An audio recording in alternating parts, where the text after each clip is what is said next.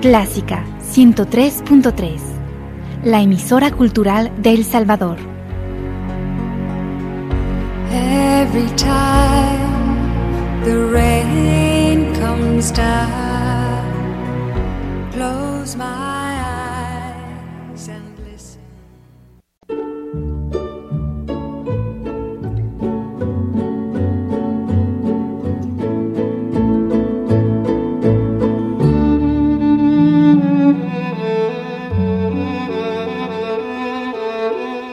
Usted sintoniza Clásica 103.3.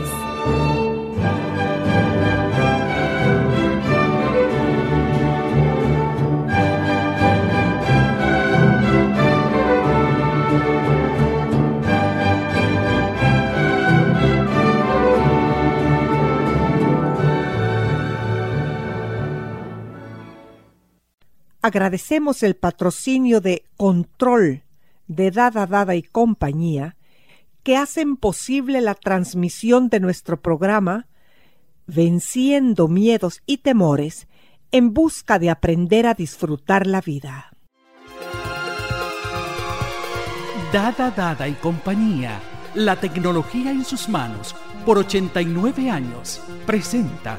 MedHouse, soluciones tecnológicas médico-hospitalarias, anestesia, terapia respiratoria, infraestructura hospitalaria, cuidado neonatal, imágenes médicas, fisioterapia, rehabilitación, ortopedia blanda. Contáctenos al 2246 9266 y conozca nuestras soluciones biomédicas, programas de mantenimientos, asesoría y capacitación o visítenos en nuestra sala de ventas ubicada en 21 Avenida Norte y Tercera Calle Poniente, San Salvador.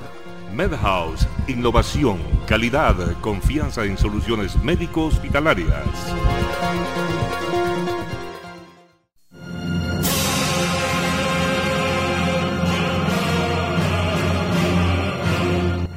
Reciban de parte del equipo que hacemos posible este programa un afectuosísimo saludo, deseándoles hacer realidad el mensaje que este mes nos brinda. Este día trataremos los mecanismos de defensa de la mente. Licenciada Valiente, bienvenida y como siempre muchísimas gracias. Gracias a ti, a todos los radioyentes, ¿verdad? Por un día más que podemos estar aquí compartir en este programa de hoy, como tú has dicho, eh, los mecanismos de defensa de la mente. Amigos y amigas, la mente, las emociones, el cerebro, el alma, son lugares y laberintos de luz o de oscuridad. Entremos en ellos. Licenciada con todo el conocimiento de psicología que tú manejas, iniciemos. Bueno, pues el tema de hoy, los mecanismos de defensa, fíjate, nos remiten a hablar sobre eh, los traumas o las heridas. Cuando hablamos de trauma, fíjate, estamos hablando de acontecimientos de la vida que nos pueden suceder a todos en algún momento porque están los traumas con T grande y los traumas con T pequeña. Mm, mayúscula y minúscula. Así es. Entonces vamos a definir primero lo que es, eh, lo que caracteriza a un trauma. Fíjate, es un suceso que se produce con mucha intensidad, la suficiente como para que la persona considere que no puede responder adecuadamente a la situación. Es como si la situación le sobrepasara, ¿verdad? Como si nuestra capacidad mental y física de manejo de la situación se quedara por debajo y la situación fuese mayor que nuestras capacidades. Entonces lo adormeces y lo envías al subconsciente. Exacto. Porque estos sucesos, fíjate, tan impactantes, provocan un desequilibrio siempre. Y cuando hablamos de desequilibrio no estamos hablando de, psicosis o esquizofrenias, ¿verdad? Todos de alguna manera hemos sufrido desequilibrios cuando hemos sido impactados por un suceso que hemos considerado o que claramente, ¿verdad? Sabíamos, porque la situación lo dice, que no podíamos hacerle frente. Entonces nos ha arrasado. Ese es un trauma. Los traumas con T pequeña, fíjate, los hemos vivido todos. ¿verdad? El trauma con T pequeña tiene que ver más con impactos psicológicos, impactos emocionales, situaciones que han desbordado emocional o psicológicamente nuestra capacidad de hacerle frente. El trauma con T grande es cuando se ha puesto en peligro la vida de la persona. ¿Verdad? Aquellas situaciones que realmente era evidente que la vida estaba en peligro, en grave riesgo. Y ahí hablamos entonces pues de desastres naturales, hablamos de la violencia causada por el hombre y esos impactos no todas las personas los han vivido, pero los traumas con T pequeña podríamos decir que todos de alguna manera a lo largo de la infancia o la adolescencia o la adultez o incluso la vejez. Pero puede ser que un trauma con T grande, como es una violación, no hayas pasado por el peligro de la muerte, pero sí eh, es sumamente doloroso y sumamente impactante para tu mente y para todo tu, tu, espíritu. Claro, es una, es una agresión física de tal magnitud que sí se ve como algo y se vive como algo devastador. No es lo mismo un trauma con T pequeña, en este sentido, por ejemplo, que un profesor, por decirlo de alguna manera, ¿verdad? Poner un ejemplo, un profesor se haya burlado de ti cuando tú eras pequeña y se rió de algo que tú hiciste delante de tus compañeros, no es lo mismo que una violación. el impacto mental, el golpe a, a lo que es el alma y al cuerpo no es igual. Yo quiero hacer un paréntesis y preguntarte, se me acaba de ocurrir, el, nacimiento en sí, cuando uno sale del vientre de la madre, ¿es eso un trauma? Se le llama el trauma del nacimiento, porque en realidad es un impacto, ¿verdad? Después de haber estado en un medio tan confortable, e, ese medio acuoso, claro, como una piscina, ¿verdad? Muy, muy bien eh, acogidito ahí, muy, muy calentito. Es un medio muy eh, reconfortante, de pronto sales al exterior donde hay frío, donde hay luces, donde hay voces desconocidas y dejas de sentirte protegido en ese medio que te recogía que era el vientre de la madre, ¿verdad? Había una persona que desde niña tenía asma. Y cuando veía cordones, los cordones de las cortinas o cordones así, le provocaba tos y tenía ataques de asma de tiempo en tiempo. Y resulta que bajo tratamiento se averiguó que había venido enrollada en el cordón umbilical. Ajá. Ahí tenemos, ¿verdad? Un trauma de nacimiento. Ahí hubo más peligro, porque realmente podía haber muerto la mayoría de, las personas no nos vemos en peligro de muerte a la hora de nacer, pero sí es ese impacto donde sales a un medio inhóspito. ¿Verdad? Y eso pues sí es, es un trauma. Y que te dan una nalgada para que llores, imagínate. Y te apartan de la voz que has venido escuchando durante nueve meses y escuchas y eres tocado por voces extrañas, ¿verdad? Entonces, pues hablando de este tema sobre los traumas, fíjate, el trauma viene de la palabra perforar. Fíjate, perforar es herir, ¿verdad? Eh, es hacer eh, daño, es dejar una marca que puede fracturar mucho el interior, la psique de una persona, porque ahí también tenemos que ver la vulnerabilidad que haya en esa persona aparte del impacto, ¿verdad? De esta perforación, de, esta herida que, fractura la, la, integridad, podríamos decir, ¿verdad? Mental, interior. A esto le tenemos que añadir que hay personas con una vulnerabilidad psíquica mayor que otros, ¿verdad? Son más impactables, son más susceptibles, eh, pueden realmente vivir efectos del trauma con mayor intensidad y revivirlos con mayor intensidad que otras personas que hayan vivido el mismo impacto y les marca su vida de una manera más extensa que a otras personas que hayan podido vivir la misma situación, fíjate. Porque siempre hay que tomar en cuenta esto, no solo el trauma o el acontecimiento en sí, sino la vulnerabilidad interna psíquica de esa persona. Sí, porque cada psiquis es completamente, completamente diferente una de otra. Así es. Cada alma es diferente. Así es. Pero fíjate, más vulnerables o menos vulnerables, el hecho es de que todo acontecimiento traumático te lleva siempre a protegerte.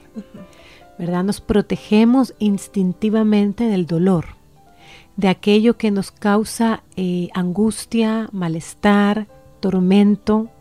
Nos protegemos, lo intentamos mantener alejado y entonces es cuando surgen los mecanismos de defensa que utilizamos de manera inconsciente como un esfuerzo para mantener el equilibrio de la personalidad, de nuestra integridad. Fíjate, si bien todos de alguna manera utilizamos mecanismos de defensa, cuando alguien ya cae en un uso constante, fíjate, es como que su vida psíquica, su vida emocional, la maneja constantemente con mecanismos de defensa, ahí ya hablamos de algo muy patológico que va empobreciendo la vida emocional y espiritual de esa persona. Pero puede ser que comenzó usando ese mecanismo eh, ante una catástrofe que le sucedió y entonces ya empieza a usarlo en todo. Exacto. O sea, se le hace un patrón de conducta. Sí, sí. Cuando esto se va convirtiendo, como tú has dicho, en un patrón de razonamiento, de manejo, tanto a nivel de pensamientos como a nivel de la conducta, de casi todo lo que nos ocurre, ¿verdad? Ya estamos frente a algo que va empobreciendo y enfermando cada vez más la personalidad. Así que por eso es bueno que tengamos un conocimiento, aunque pueda ser así como a, grosso modo, ¿verdad?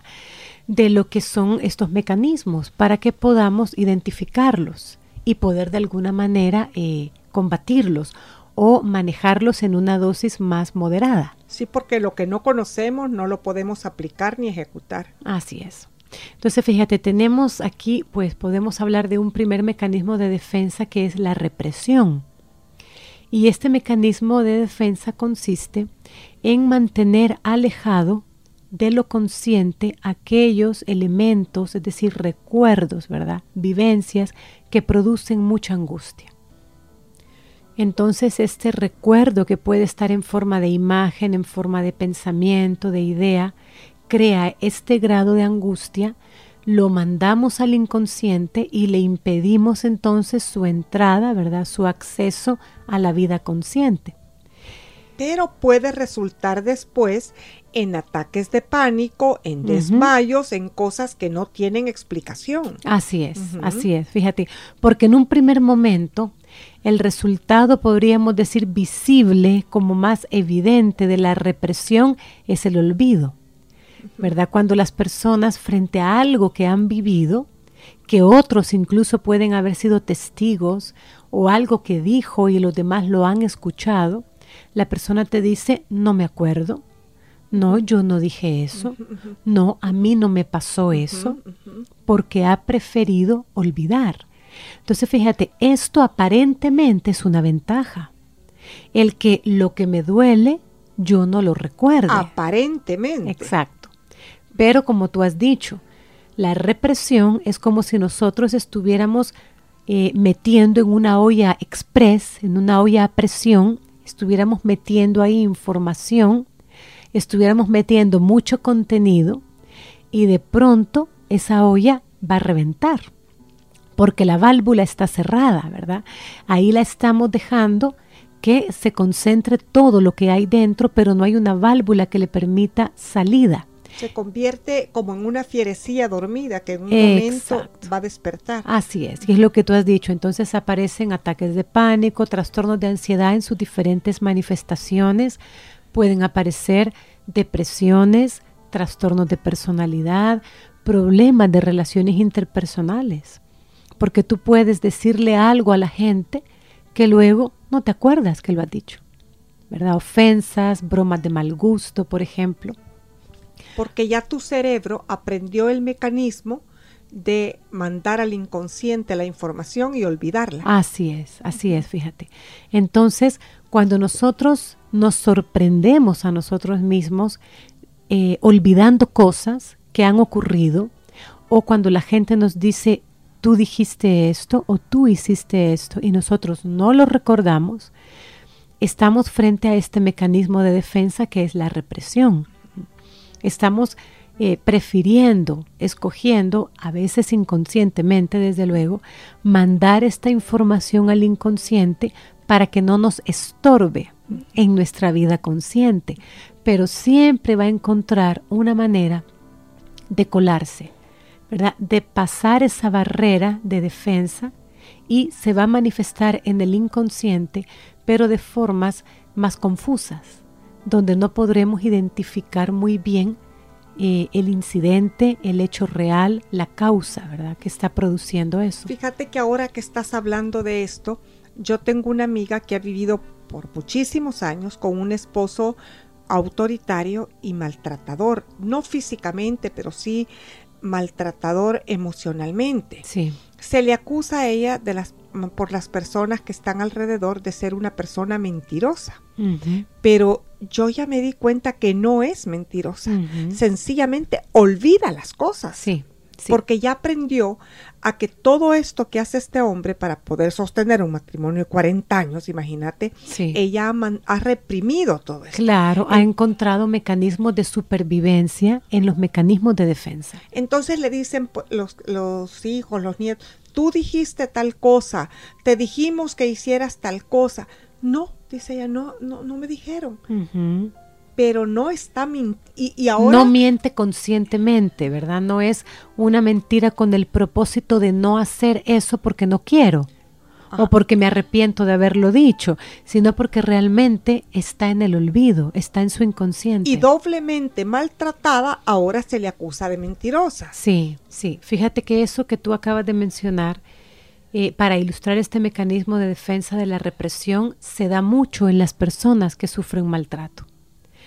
Porque, mm, ¿verdad? como tú bien has dicho, para sobrevivir 40 años al lado de alguien que te maltrata, o 30 años, o, o toda una vida a veces, tienes que aprender a manejar ese dolor. ¿Cómo? Olvidándolo. Pero olvidándolo no significa que realmente lo hayas superado, pero fíjate sino que lo mandas al inconsciente. Perdón que te interrumpa, pero cómo, el cerebro es tan perfecto y tan delicado también, que él aprende el mecanismo de olvidar, mandar, mandar al olvido, mandar al inconsciente. Así es, porque si yo tuviera ese insulto, ese, esa ofensa, esa agresión, si yo la tuviera constantemente en mi consciente, ¿verdad? En la pantalla mental de tu vida consciente, eso no te dejaría vivir. La angustia sería tal o los niveles de ira serían tales que no podrías sobrevivir en esa situación. Te obligaría, fíjate, el hacerlo consciente te obliga a tomar medidas. Y a veces la persona piensa que es mejor mantener las cosas como están que poner límites, tomar medidas y protegerse. Y todo esto yo creo que ha llegado en consecuencia de no haber buscado ayuda. En su momento. Una terapia familiar. Sí, así es. En su momento. En su momento. Así es. Luego tenemos otro mecanismo de defensa que es el desplazamiento. Fíjate, desplazar, ¿verdad? Lo reprimido puede entonces expresarse a través de lo que llamamos un desplazamiento, de tal manera que algo diferente, fíjate, actúa como sustituto menos angustiante que lo original o lo primero. Cuando yo elijo algo que sustituye porque es menos doloroso o menos amenazante que lo que realmente me afectó, que es como el recuerdo original o la ofensa original o el trauma original. Este mecanismo es, fíjate, por excelencia el que utilizan las fobias. En las fobias mm. hacemos un desplazamiento. Por ejemplo. Por ejemplo, fíjate, un temor a la oscuridad, un temor a estar sola. Es como una distracción que tu mente encuentra y, y, la mente dice, no, lo que realmente me da miedo es estar sola, lo que realmente me da miedo es la oscuridad, y me entretengo con eso porque de alguna manera ese miedo es menos doloroso, es menos angustiante que la causa original de, ese, de esa fobia, lo que la provocó, que pudo haber sido una agresión. Por ejemplo, mujeres que fueron abusadas o maltratadas en su niñez. Y esto ocurría por las noches, cuando Mm, todo el ya. resto de la Ajá. familia se iba a dormir. Esta niña era abusada. Luego, cuando esta persona crece, pasan 20 años, 30 años después de esa experiencia, ella tiene miedo a la oscuridad y tiene miedo a estar sola, pero aparentemente no sabe por qué. ¿sí? Entonces lucho contra ese miedo a estar sola y contra ese miedo a la oscuridad, porque eso es menos doloroso que ir a la raíz de mi verdadero miedo a la oscuridad, que es en la oscuridad era abusada. Y si esa persona busca una compañía, puede ser que el miedo se desplace a otra cosa o a otra situación. Ya cuando ha buscado compañía, porque tiene miedo a estar sola. Claro. Pero si alguien llega, la acompaña a esa persona, entonces ya no va a ser la soledad, sino que lo va a desplazar a otra cosa. Claro, y entonces creas una codependencia hacia otras personas, ¿verdad? Eh, hacia el esposo o hacia eh, un hijo o hacia una amiga. Entonces, cuando esa persona está, yo interpreto que estoy protegida, que estoy segura. Fíjate, en el inconsciente la presencia de esa persona me está protegiendo de que vengan a agredir, a agredirme, a hacerme daño. Tiene una connotación simbólica, ¿verdad? Esa persona te está protegiendo simbólicamente, pero no de la oscuridad o de la soledad de tu momento presente, sino de algo más grave que te ocurrió tiempo atrás. Y ahí, fíjate, funciona también la represión, ¿verdad? El hecho puede haber sido tan doloroso, tan hiriente para, para el alma, que está funcionando también la represión. O sea que hay represión y y desplazamiento. desplazamiento, así es, así es. Quiero hacer un paréntesis, Fabiola, y preguntarte algo importante. La otra vez dijo un psiquiatra, estaba en una reunión, y dijo que en la vejez aparecían los miedos de la niñez que no habían sido sanados. ¿Es eso cierto? Sí, porque en la vejez todos tus recuerdos de la infancia se van haciendo más claros. Fíjate cómo es el cerebro humano, ¿verdad? En ese proceso de involución del cerebro, nos damos cuenta que la gente anciana, la gente mayor, recuerda mucho su niñez y cada vez cuanto más envejece, la niñez se vuelve más clara, pero no puede recordar bien cosas recientes. Situaciones recientes, eh, experiencias recientes, le cuesta más al cerebro fijarlas, grabarlas, pero le es más fácil ir a recuperar un recuerdo de hace 50 años.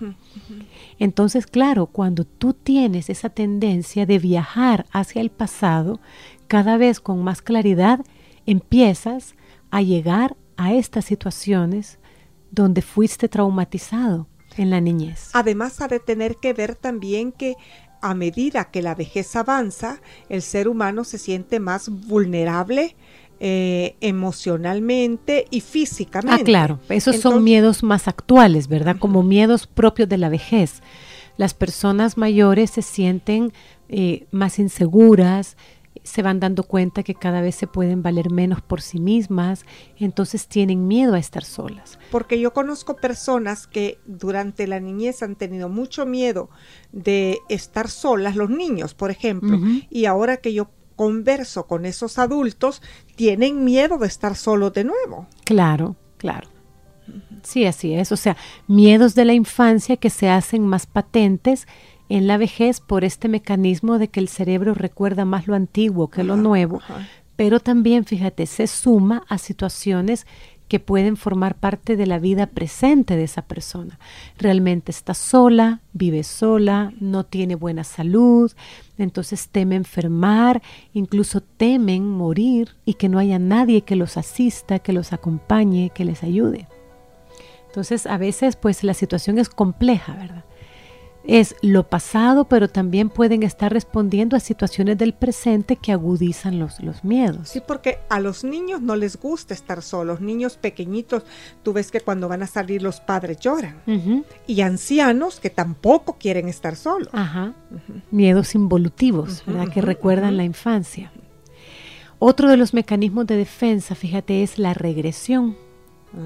Este es un proceso inconsciente a través del cual se reactivan y actualizan conductas que tienen que ver con actitudes infantiles. Un poco tiene que ver con lo que tú acabas de, mencionar. Y muchas veces ante este hecho, fíjate, de no poder manejar ciertas situaciones presentes, la persona regresa a conductas más primitivas, es decir, a conductas que tenía cuando era pequeñito, cuando era un niño. La magnitud y la intensidad de la regresión, fíjate, marcan, o sea, determinan, ¿verdad? Si la conducta está dentro de lo patológico o dentro de la normalidad. Es decir, todos en algún momento podemos tener comportamientos regresivos. De hecho, fíjate, una de las etapas del duelo es la etapa de la regresión. Y es la etapa después de que te dan la noticia de la pérdida, después de, de haberte quedado en shock, paralizada, entras en una etapa que se llama la etapa de la regresión, que es la del llanto incontenible, la del llanto infantil, que te tiras al suelo, te revuelcas de dolor y no te importa quien te vea, lo que digan de ti. Es como si de pronto lloraras como un niño, desconsolado. Eso es volver a una etapa de regresión, pero dentro de un duelo es normal. Ahora, si un adulto hace eso cada vez que no le dan lo que quiere, eso ya es patológico. Ajá, ya veo la diferencia. A mí no me gusta, fíjate, Fabiola, en, eh, en- en un duelo. Bueno, los duelos por muerte, ¿verdad? Decirle a una persona, no llores, calmate. A mí me gusta que la persona eh, llore, exteriorice su dolor, porque esas son las formas que tú has dicho en estos Ajá. programas que se va procesando el duelo. Así es, así es. Pero a las personas parece que culturalmente nos incomoda Ajá. y nos llega incluso a angustiar el dolor de otros. Ajá. Entonces muchas veces el ver a alguien llorar tan desconsoladamente nos crea angustia o nos crea incomodidad, no sabemos cómo manejarlo, no sabemos qué decirle. Esa es la palabra, no sabemos cómo manejarlo. Sí. Entonces lo que hacemos es decirle no llores, tranquilízate, vas a estar bien, cuando la persona lo que necesita es desahogar todo ese dolor, pero claro, como se hace de forma infantil, de forma primitiva, podríamos decir, ¿verdad? De forma muy, muy, eh, como lo hacíamos en las primeras etapas de nuestra vida, de nuestra niñez, a los demás nos impacta ver a un adulto así. Pero como te digo, frente a un duelo, frente a una pérdida significativa, frente a una catástrofe, es normal esa etapa de regresión. Y todos en algún momento de nuestra vida tenemos como pequeñas regresiones, ¿verdad? Donde podemos, eh, a veces incluso lo sabemos, que nos estamos comportando como niños pequeños, pero nos lo estamos permitiendo. Ahora, cuando esto se vuelve la constante, Ya es patológico. exacto, Ajá. Quiere decir que esa persona rechaza su presente, rechaza lo que le está pasando en la actualidad y se va a etapas anteriores, más antiguas de su vida, donde parecía que todo estaba bien, donde era feliz, donde no tenía problemas, donde todo era placentero. ¿Ves por qué yo digo al principio laberintos de luz o de oscuridad? El cerebro es tan delicado y tan perfecto que puede ser de una luz y de una alegría suma o puede ser de una oscuridad infinita. Así es, sí. Si no se le cuida, si no se le conoce y si no se le trata. Así es, porque tú cuidas algo que conoces, ¿verdad? Así es. Tienes así que es. conocer para poder cuidar, sí. Entonces, algo que nosotros podemos hacer, ¿verdad? Frente a, ver esto en nosotros cuando vemos que estamos en etapa de regresión o que estamos manejándonos con este mecanismo de regresión, es cuestionarnos, hacernos preguntas a nosotros mismos que nos invitan a razonar. Y cuando razonamos, situándonos en el presente, nos damos cuenta que sí puedo manejar la situación, sí puedo tener acceso a mecanismos adultos de manejo de lo que me está pasando. Entonces vamos como dosificando eh, el uso de estos mecanismos de defensa, ¿verdad? Y estoy equivocada o no que cuando uno tiene un problema, algo que te ha causado un trauma, digamos un trauma con T pequeña, como has dicho tú, hay que o un trauma con T eh, con una T mayúscula. Siempre hay que hablarlo con gente que esté capacitada o gente muy cercana a ti, por ejemplo, si no, si no es una psicóloga o un psicólogo, puede ser eh, un pariente, una persona de, de, mucha confianza tuya, no con cualquier persona. Sí, no. Es muy peligroso platicarlo con cualquier persona. Sí, así es. Y a veces sentimos una urgencia tan grande. Exacto. ¿Verdad? De ventilar, de desahogar, de descargar, de quitarnos como un peso de encima, ¿verdad? Porque hablar nos quita un peso de encima, que lo podemos hacer con cualquier persona que puede, fíjate, esa persona precisamente estar manejando mal sus propios traumas. Entonces no nos va a saber orientar, incluso puede decirnos algo contraproducente. La conclusión a la que llegamos es, nadie me ayuda, hablé con esta persona y me fue peor. Entonces la persona se resigna a callar y quizá ya no se vuelve a animar a hablar y, a poder desahogar adecuadamente en un contexto adecuado con las personas adecuadas. Otra cosa que nos puede pasar y se nos puede, puede volver una conducta es andar desahogándonos con, con muchas personas. Entonces ya andamos, como eh, se dice, rumeando el problema. Sí, sí. Y, cada vez que lo repetimos, la mente lo está escuchando y lo repetimos con personas inadecuadas. Sí, sí, así es. Entonces, cuando no es el contexto adecuado, porque la persona a la que se, la, se lo contamos, como decíamos antes, puede estar luchando con sus propios traumas y no lo ha sabido manejar. Y eso entonces nos va a afectar a nosotros negativamente, pero también a la persona a la que se lo contamos, así es, porque se siente responsable de nosotros o de nuestro problema. Entonces siempre debemos escoger hacerlo o bien en grupos de apoyo, en grupos terapéuticos o con un psiquiatra, con un psicólogo, con alguien que esté preparado para manejar este tipo de situaciones. Luego, pues viene el de la formación reactiva. Fíjate, este mecanismo de defensa se da mucho en los trastornos obsesivos compulsivos, en los TOC. Fíjate, es un mecanismo de defensa en el cual utilizamos conductas exageradas y rígidas, eh, rituales, generalmente son conductas ritualistas. Como lo de limpieza. Exacto. ¿Verdad? Es una conducta exagerada, rígida, contraria a lo que se intenta reprimir. ¿Verdad? Por ejemplo, sí, fíjate, em, la persona que se interesa exageradamente, como tú has dicho, por la limpieza, la persona obsesiva de la limpieza, ¿verdad? De que todo tiene que estar pulcro, excesivamente limpio. Excesivamente. Exacto, ¿verdad? Hemos dicho que son conductas exageradas y rígidas, ¿verdad? Y lo que está encubriendo, fíjate, es una tendencia totalmente contraria, ¿verdad? El, lo que es la suciedad o el desorden, es como que yo intentara encubrir, exagerando lo que quiero encubrir. O por medio de ese orden eh, visual, poder ordenar tu mente que no, que no puede ver. Como una compensación. Exacto, es como una compensación en la que yo quiero de alguna manera, fíjate, estabilizar, ¿verdad? Mi angustia, eh, sentirme más eh, controlado, sentir que controlo más mi entorno o controlo mi mundo interior, pero lo que estoy haciendo es que una conducta que se convierte en un ritual exagerado se lleva a cabo de forma rígida y tiene que ver mucho con los, con los mecanismos propios de, del TOC, ¿verdad? El trastorno obsesivo compulsivo, en el que un ritual de limpieza puede estar encubriendo realmente un deseo de, de no estar limpio, de, de querer estar en un desorden, porque hay una necesidad inconsciente que no se resolvió. Mm. Posiblemente en la infancia, ¿verdad?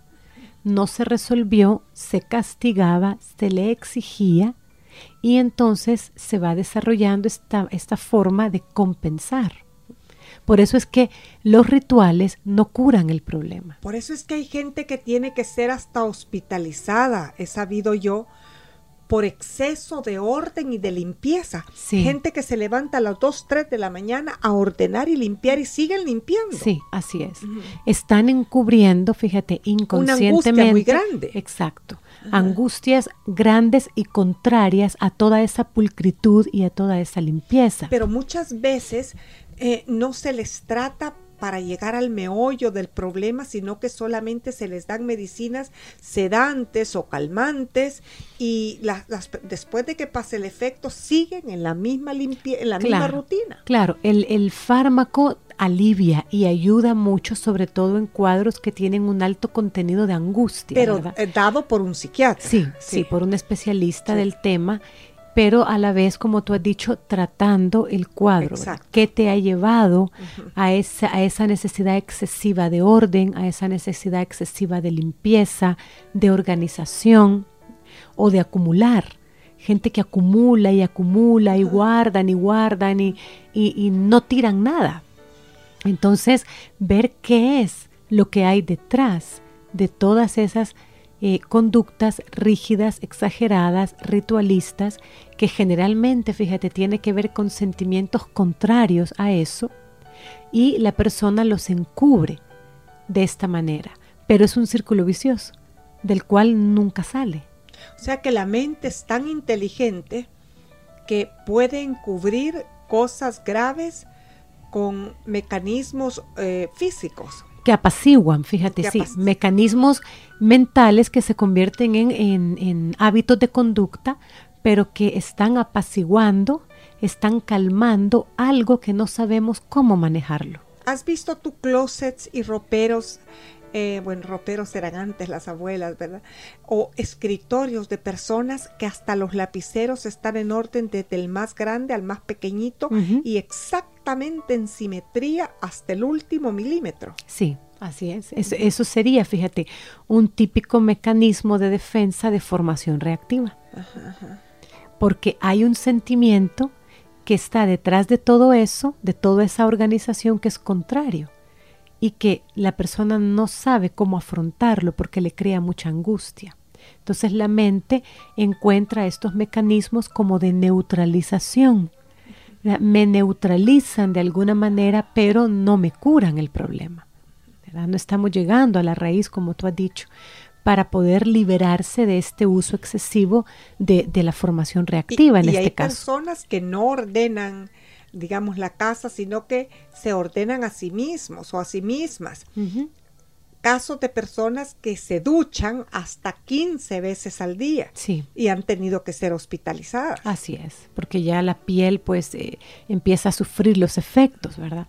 Sí, y muchas formas, fíjate, de mecanismos de formación reactiva, a veces eh, los rituales, estos, estos conductas en ese caso no, sino que pensamientos eh, que se llevan a cabo de forma ritual, de forma exagerada y que tiene que ver con angustia, ¿verdad? Pensamientos atormentantes que la persona intenta neutralizar con ciertas frases, con cierto tipo de, respuesta mental, pero que no está resolviendo el problema. Es una forma de eh, este mecanismo de formación reactiva. De sedarlo. De, de Exacto, exacto.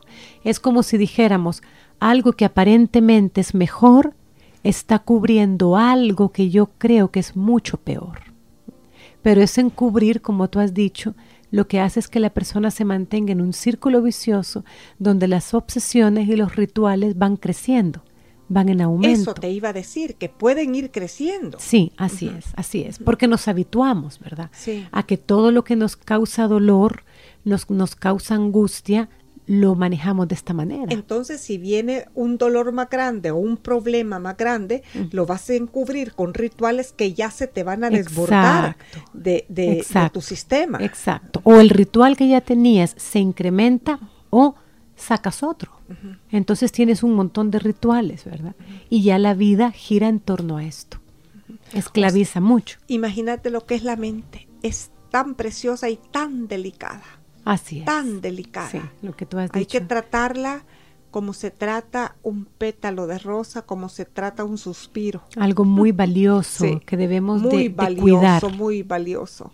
Así es. Fabiola, muchísimas gracias por el aporte que nos has brindado este día. Te esperamos de nuevo. Gracias. Yo tenía un enemigo que mis pasos seguía. Mis metas y mis logros por él no conseguía pero logré atraparlo un día y le reclamé su cinismo, le destapé la cara y me encontré a mí mismo.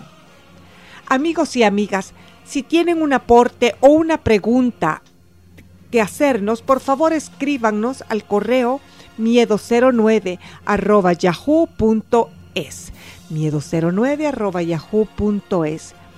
No acumules ni atesores cosas negativas en tu cerebro comunícalas. Estaremos de nuevo en cordial sintonía con ustedes en el próximo programa. Recuerden que siempre esperamos sus preguntas o sus aportaciones. Nuestro correo es miedo09 yahoo.es y nuestros teléfonos 2246 9348 y 7810 4175.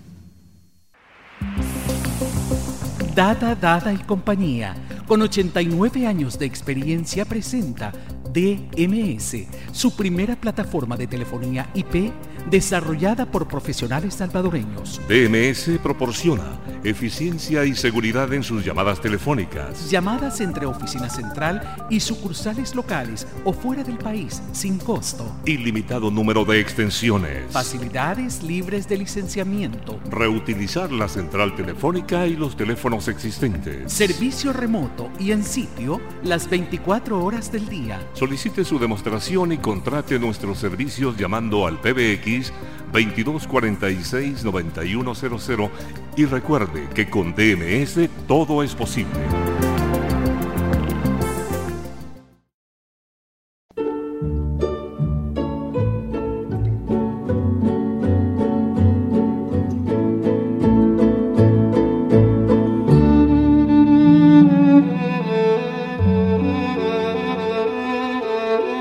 Usted sintoniza Clásica 103.3.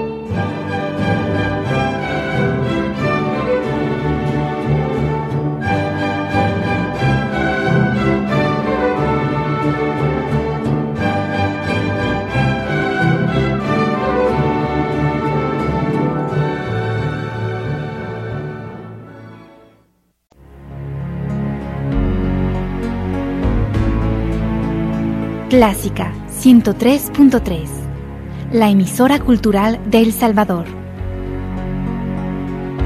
Every time the rain comes down,